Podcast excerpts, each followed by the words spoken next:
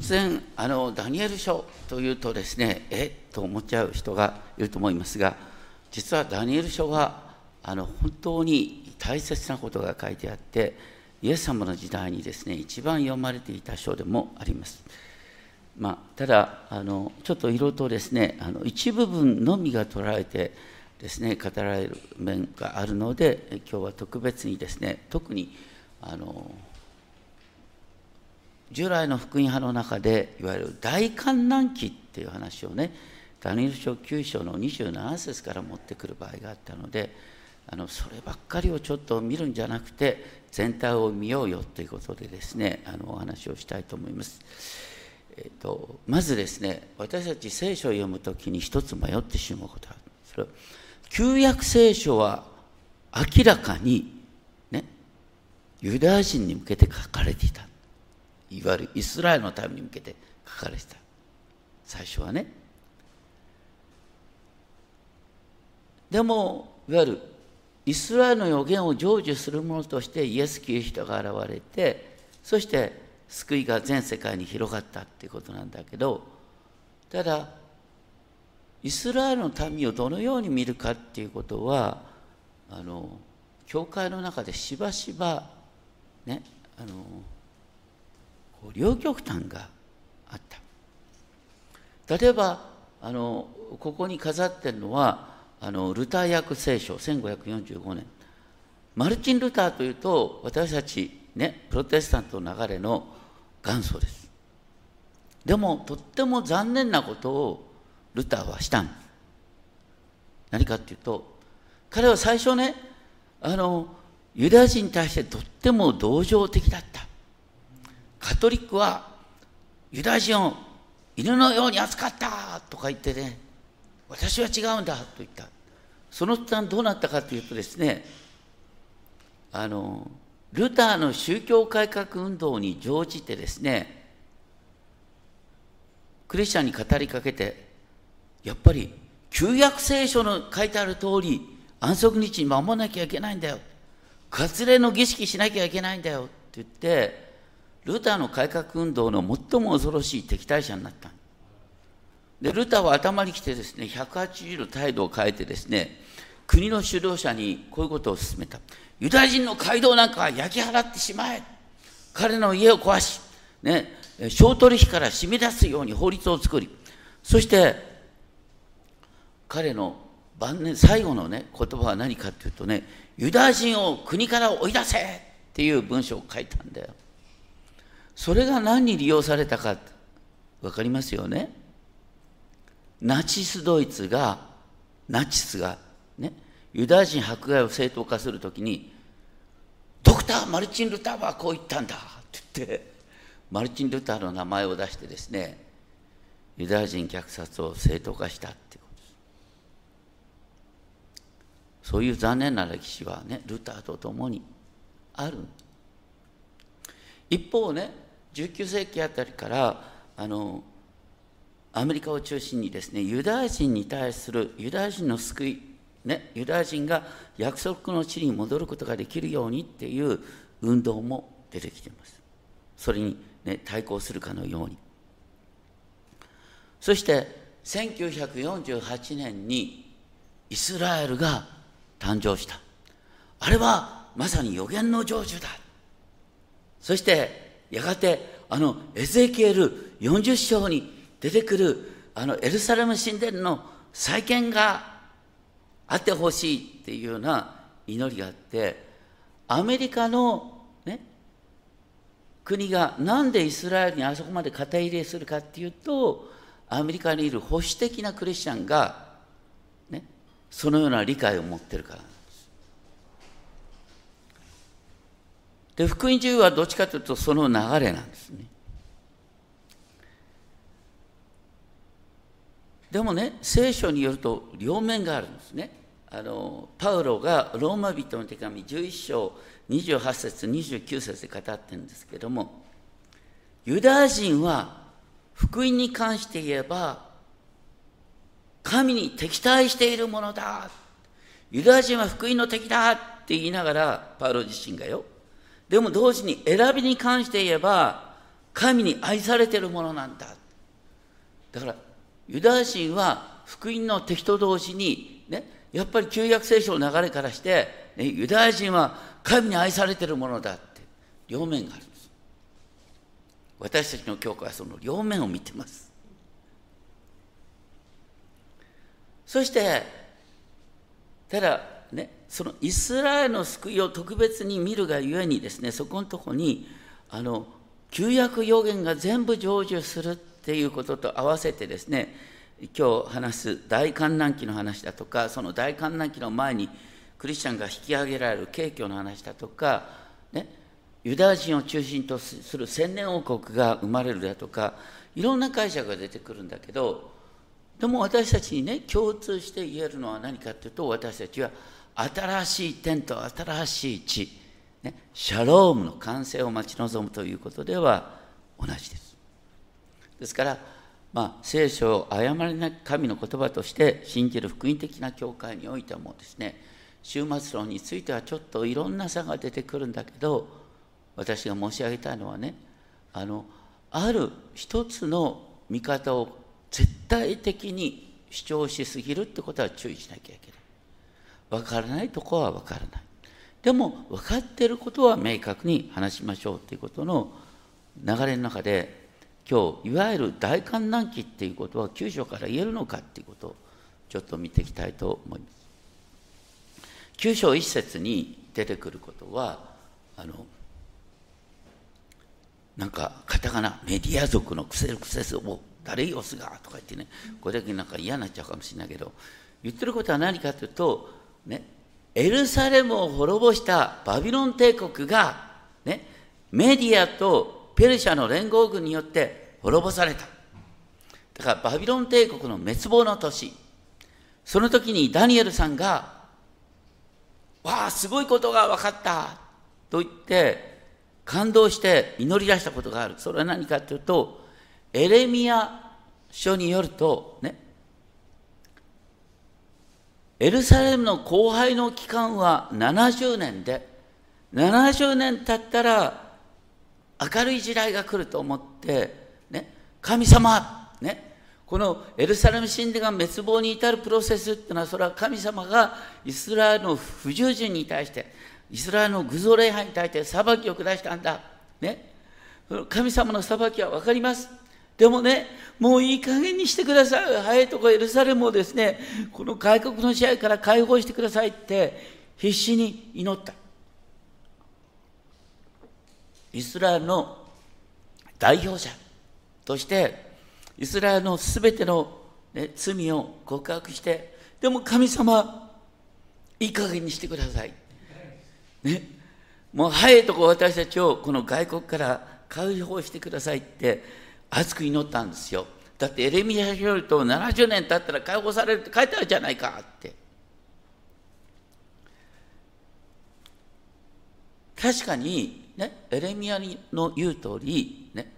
エルサレム神殿が、ね、滅ぼされてた期間は70年なんですよ、ちょうど本当に。だからエレミアの言うことは間違ってないんですが、そういう中で、あの見つかいガブリエルっていうのがあのダニエルに現れたんです。それがさっき読んだ9章20節から。もうそろそろエルサレムの解放が近いって祈ってた時ガブリエルさんがダニエルに現れて「あなたの祈りは、ね、神様に届いてるよ」って言いながら聞きたくないことを言われちゃった。それは何かっていうと24節。あなたの民とあなたの聖なる都について70週が定められている。70年でエルサレムが解放されると思ったら70週これは原文ではですね7の70倍って書いてある。だから週っていうのは一つの解釈なんですね。英語にするとセブンティーセブンズなんですセブンっていうのをだから週一週というふうに訳したんですが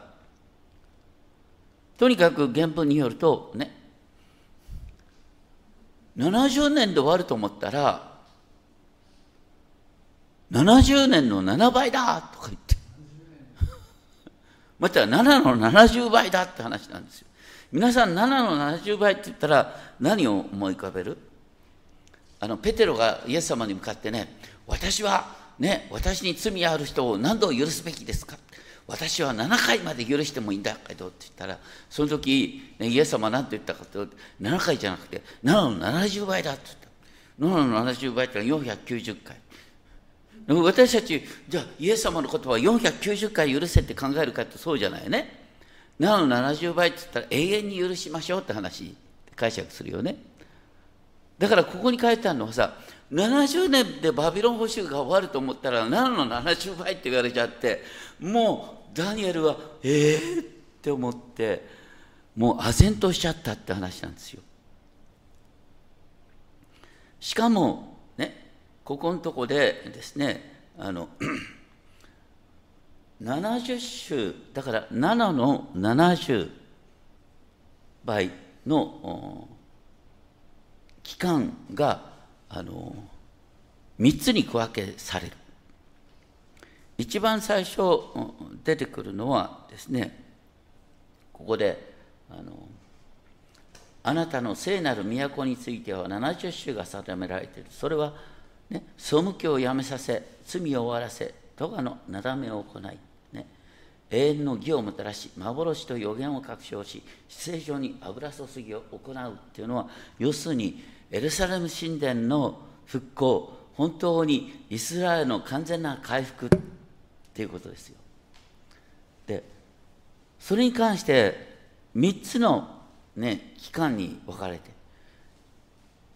知れエルサレムを復興し再建せよとの命令が出てから油注がれたもの君主が来るまでが7週って書いてあるんですね。この油注がれたものとはすなわち君主って書いてある。だから新しい王が現れてそしてねあのエルサレムをイスラエルを新しくしてくれる。ね。それまでがあの7週だ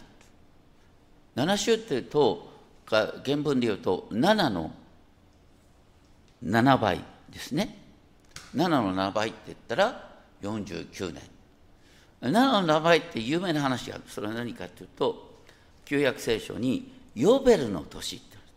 ヨベルの年ってのは50年ごとにですねあのみんなの借金がチャラになって奴隷の人が自由視になり土地を失っていた人は土地を回復できるっていうね。そういうことが50年ごとに本来はあるはずだったんだけどイスラエル一度もやってませんけども、まあ、とにかくそのような、ね、回復の時があるんだ。というのがある。でその後ですね62週っていうのが出てくると。なかなか不思議。62週ってのはどんな意味があるのかっていうのはよく分かんないんですね。あのこれはね苦しみの期間である62週って書いてあるんですだから7週で完全に回復すると思ったらなおだらだらと苦しみの期間が62週続くって話ですよねその期間に広場と堀が掘り直されるけれども完全な回復じゃない。で62週が終わってから今度何が行われるかっていうとね。油注がれたものは断たれさっき言った油注がれたもの君主がですね断たれる。そして何も残らない。だから7週経って62週経っていよいよ回復と思ったらとんでもないことが起こる。もうそれ以上に悪いことが起こって次に来る君主の民がっていうのはね今までいた、ね、神が立てた君主ではなくて神に反抗する君主が現れて都と聖女を破壊する。戦いの終わりまで後輩が定められていると言ってもう回復すると思ったら最後にとんでもない期間が来ちゃったって話が出てくる。でその部分に関してね前世紀からの福音的な教会の中でしばしば言われたのはこれは大観難期が世の終わりに来るっていう解釈をここから出してくる。ただねここで見るとね分かるようにもともとあの一周っていうのがね一つの7って書いてあってそして最後の一周っていうのから70分の1の期間である。言ってることは、ね、終わりの観難というのはごく短い期間なんだよと言ってその後何が起こるかっていうと確かにね一週の間とんでもないことがあってそして残り半週の間27節。生贄と捧げ物がやめさせるってエルサレム神殿で生贄を捧げることができなくなるっていうことがあるんだけど最後に忌まわしいものの翼の上に荒らすものが現れそしてついには定められた破滅が荒らすものの上に降りかかるといってこのエルサレムを破壊した勢力が神によって裁かれるだからね最後の70週目ってのはとんでもないことが起こるんだけどもう世が終わりだって思った途端神の救いが劇的な形で実現するよって書いてあるのがここに書いてあること。これについてあのイエス様のちょっと後にね、えー、ユダヤ人からもまたクリスチャンからも尊敬されているヨセフスっていう人が説明してるんですけれども、ね、ここに書いてあるあの半秋の間っていうのはいわゆる3年余りの間ね生贄を捧げることができなかったっていうことはすでに実現してる話だと。それは、ねえーと、何度も話してましたがあの紀元前178年に、紀元前167年にエルサレム神殿が、ね、アンティオコス・エピファネスっていうですねあのギリシャ人の王様によって荒らされて豚の生贄を捧げられたとかね。その時にアンティオコス・エピファネスに対抗して、ね、イスラエルを独立運動を導いたのがあのユダ・マカベウス。ユダ・マカベウスって知らなくても皆さんがオリンピックの表彰式でターンターンタターンタンとねあれはユダ・マカベウスオラトリオユダ・マカベウスってのをさあのヘンデルが作ったんだよなだからユダ・マカフスってそれほど有名な人なんですよ。まあ、とにかくこの時は3年余りで、ね、神殿が清められたんです。であのでもねヨセフスが言ってるのはでもこれは同時にねあのローマ帝国の時代に同じことが、ね、起きるっていうことをダニエルが書いてるんじゃないかっていうふうに解釈しています。ただ当時のユダヤ人はこのダニエル書を見ながらね同じようにあのローマ軍によってエルサレム神殿が汚された時に我々は戦うんだでダニエル書に書いてある通り戦ってもう終わりだと思った時に神は勝利を与えてくれるんだ。だからローマ軍と戦ったら勝利できるんだって多くのユダヤ人は言い合ったんですよ。このダニエル書の解釈から。でその後どうなった？エルサレム神殿はローマ軍によって完全に破壊され約2000年近くにわたってユダヤ人が離散することになったね。だからユダヤ人なんで離散したかっていうとダニエル書の解釈間違ったからなんです。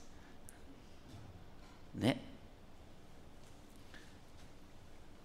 でもあのよくよくちょっと見てほしいんですけどそそれからね要するにあの19世紀からあの出てきたねいわゆるあの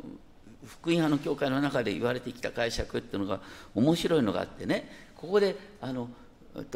油注がれたものが断たれるっていうことをイエス様が十字架で殺されたって話につなげてちょっと無理なんですけどもねあの最初の7週とその後62週を合わさると69週になる。69週っていうのをね、あのそれを7倍すると483年。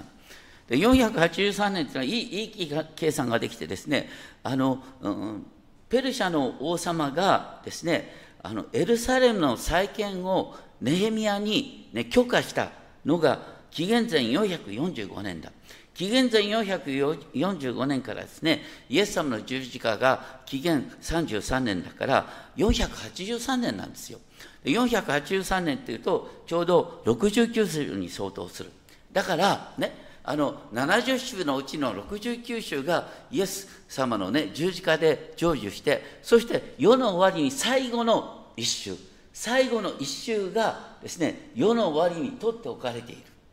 で最後の一週はどこで来るかっていうと今ねイスラエルっていう国ができたからねイスラエルっていう国ができてで、えー、そこであの世の終わりの最後の最後の一週が来るんだ7年が来るんだって話ででそれがいわゆる大観覧期だっていう話にこうつなげたんだよね。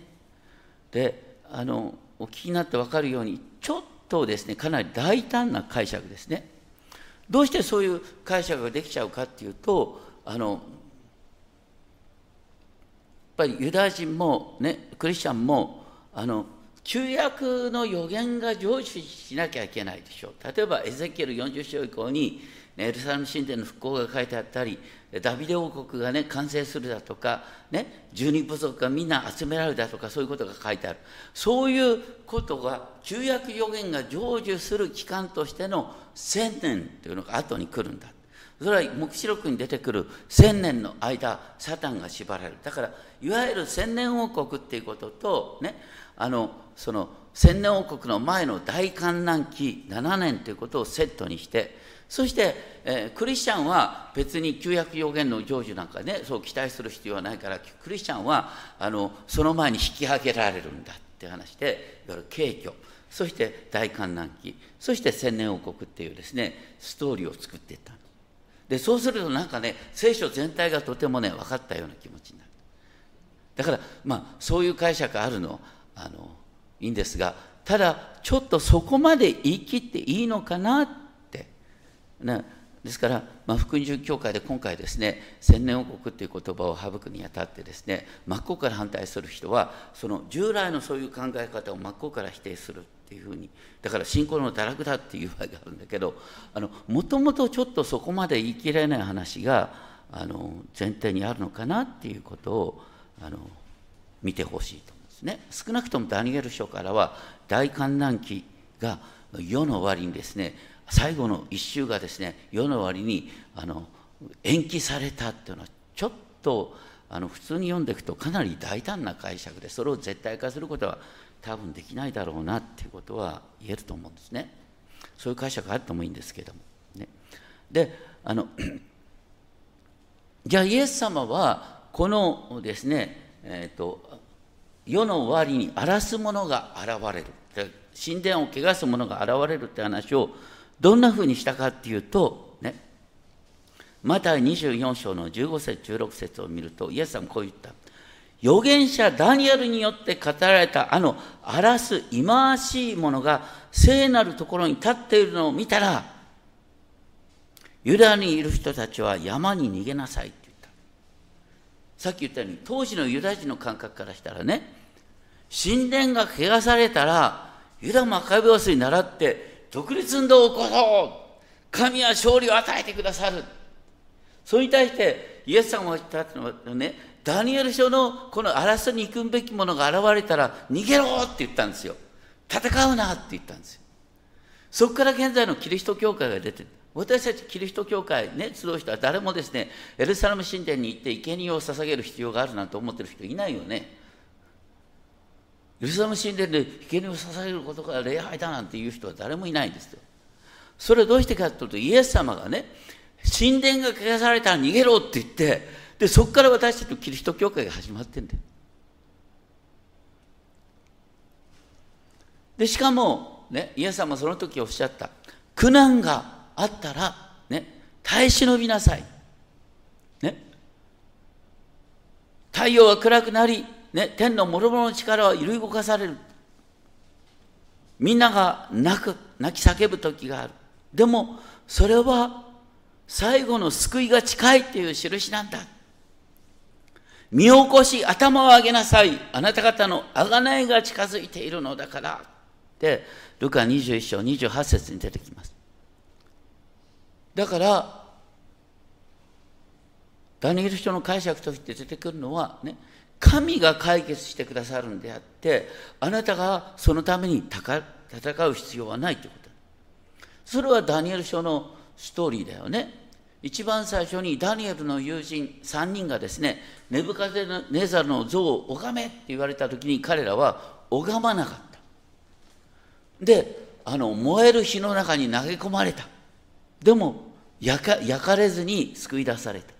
その後、ダニエルはですね、あの友人から告発を受けてね、あの王様以外のものに願いをするなって言われても、エルサレムに向けてですね、えー、1日に3度お祈りをしてた。で、ダニエルは命令違反でですね、ライオンの穴に投げ込まれた。この時もね、ダニエル黙ってライオンの穴に投げ込まれたんですよ。黙って投げ込まれたけど、神様はライオンの穴から救い出してくれた。さっきの3人の友人も黙って火の中に投げ込まれるんですよ。だからねダニエル書に出てくる話は戦争の話じゃなくて黙ってね迫害を受けてなさい、ね、神は解放してくださるって話がダニエル書に出てくる話なんです。そしてダニエル書の結論はどうなってるかとこう10章11章っていうのはとても難しいんですがでパッと言って12章ちょっと見てほしい。12章は、ね、11章の45節から12章1節にかけて再びエルサレムがですね敵によって包囲される。その時に12章1節に何て書いてあるかというと国国が始まって以来ですねとんでもない苦難の時が来ると言って、ね、その時に天に引き上げられるって話じゃなくてねあの書に記されているものは皆救われるっていうのはだから命の書の話がここに出てくる。だから選ばれねイエス様にこう救われている人はこの苦難の中で復活する。でも復活するときに12章2節。二重の復活があるんですね。永遠の命への復活とそれとですね永遠の剣をとか呪いの呪いを受けるための復活両方がある。だから第2章12章2節で問われているのはあなたはね終わりの日までね信仰を守り通しますか？ね？守り通すものは終わりの日に復活するんだよ。でもね偶像礼拝に加担するものはね永遠の呪いに入るんだよと言ってそしてここに書いてある賢明な者たちっていうのは第二章に出てくることでねあの人の惑わしに乗らなかった人ねあの横暴な王様の誘惑に負けなかった人で神を礼拝し続けた人が賢明な人。その人は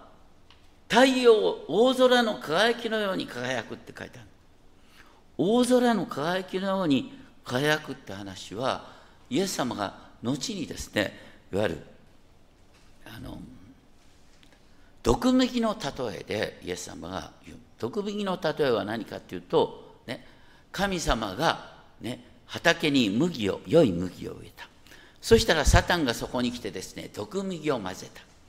で弟子たちは思った。ねあの毒麦混ざった毒麦をね早いところ取り除けたらいいだろう。その時イエス様は何て言ったかというと毒麦を取り除けようとするといい麦を一緒に抜いてしまう可能性があるから終わりの日まで取っておきなさい。神様が毒麦を抜いてくださるからそれまで待っときなさいっていう話をした。でその時に良い麦として残された人はどうなるかっていうと正しい人たちは彼の父の御国で太陽のように輝く。太陽のように輝くって話はまさにね、ダニエル書12章3節の言葉なんです。実は、ね、旧約聖書に出てくる最も明確な復活予言がダニエル書12章2節3節なんですよ。そしたらダニエル書のテーマは何かっていうとねあなたは戦おうとしなくてもとにかく神様に忠実でいなさいそして神様は時が来たら解決してくださいで苦難があったとしても70分の1の期間で済むんだよ。じゃあのあらかじめねあの苦しみの期間計算できるかってんでそれでちょっと問題が出てくるんだけどあの12章の7節見るとですねあの、えっと、苦しみの期間は一時と二時と半時の間ってこれね3年半ってよく言われるんだよね。3年半の苦難というと日数にするとですねあの1260日ってことなんだけどそれでね困っちゃうのは11節見てください。ね、1260日と思って待ってたら1290日になっちゃったこれ30日プラスされちゃった。ね、でそれからあまた忍んで待ち1335日いったら何かってそれよりまだ45日増えた。ね3年半で終わると思ったら30日に伸びてなお45日伸びちゃったと。言ってることは何かというとですね世の終わりっていうのは、ね、私たちが苦しみから解放されるっていうのは計算できない事前に。事前に計算できないけどはっきりしてることはね限定した期間である限定した期間であって。そして事前に計算できない。でもあなたが待っていると、ね、神はあなたを救い出してくれるんだよってことはダニエル書に書いてある。でしかもダニエル書の終わりに書いてあることは何かというとダニエルはこの話を聞きながらちんぷんかんぷん。何言ってんだろうそれがダニエルの感想なんですよ。だからさダニエル書を読んでね計算できる人はダニエル以上にねあの分かってる人はそれはないよなって。だからダニエル書からねあのだから言いたいのはね数字を計算するって本当に注意深くあってほしいなと思いますね。で言ってることはいろいろとあるけども簡単なことです。何かっていうと、ね、私の人生何が起こるか分かんないんです。ね、自業自得で苦しみ合うこともありますがここに書いてあるのはねもう終わりだもうね、本当に忠実に生きてた。でも最後の最後にまたとんでもないことが起きるってそれは人生の中にあるんだよその時に問われているのはなお神に忠実で生きなさいってことですね。で結論は何かというと明日のことは分かりませんと。ね、明日のことは分かりません問われてることは一日一日を大切に生きましょう一日一日を大切に生きてですねあなたが一生懸命になってこの世の権力者と戦おうとしなくたって神は時が来たらこの世の権力者を裁いてくださってあなたを解放してくださいますとね。だから権力闘争だから独立闘争なんかするんじゃなくて、ね、あなたの目の前で置かれてる責任を忠実にやりましょう、ね、明日のことは分かりません、ね、計算しようと思ったって分かんない、ね、いろいろと予言活動を見てですねあの予言カフェなんかに行ってですねあ明日のことを知ろうなんてしようとし必要はありませんと。明日のことはわけが分かんない。ただ忠実に今日出すべきことをやっていきましょうっていうのが、まあ、結論なんですよ。何の難しいことはない。でもついつい私たち好奇心に駆られてねいろんなねこう数字の、ね、ネットを見るといろいろ出てくるんで,、ね、でそういうことに惑わされないで、ね、ダニエルさん分かんなことを分かったようなことを言ってる、人は大抵間違いだから。あの本当にいやいろんな解釈あってもいいんですけれどもでも中心線をね、間違えないようにってことを覚えたいと思います。この後、ね、あの一緒に歌うですね、えーと、ブレセット・アシュアランス、これは有名な賛美歌ですけれども、ただ、この賛美歌、本当に素晴らしい歌詞なんですが、一部ですね、19世紀のそのいわゆる景挙信仰というのが出てくるんで、それをちょっと省いた形の翻訳を改めて作ってですね、でもともとファニー・クロスビーが強調したかった私たちがキリストにあって新しくしてキリストにあってこの世界を治めるんだっていう点を強調した歌詞にしてますけれども、ね、それこそが本来私たちが持つべき復活信仰かなということを思います。お祈りをしましょう。天皇お父様私たち本当に世の終わりのことは分かりません。ダニエルも70年で終わると思ったら7の70倍と言われて唖然としさらに30日伸びたり45日伸びたりわけのわかんない気持ちになりました。私たちも明日のことが分かると思ったら分からない。それが私の現実です。でもはっきりしてます。それは苦難の時は必ず限定的である。私たちは憐れみの中で信仰を全うできる。そして信仰を全うするときに私たちはやがて太陽のように輝くんだどうかその希望のうちに生きることができますようにどうか一人一人の中に苦難の中でイエス様を仰ぎ見る信仰をお与えください。尊き主イエス・キリストの皆によってお願いします。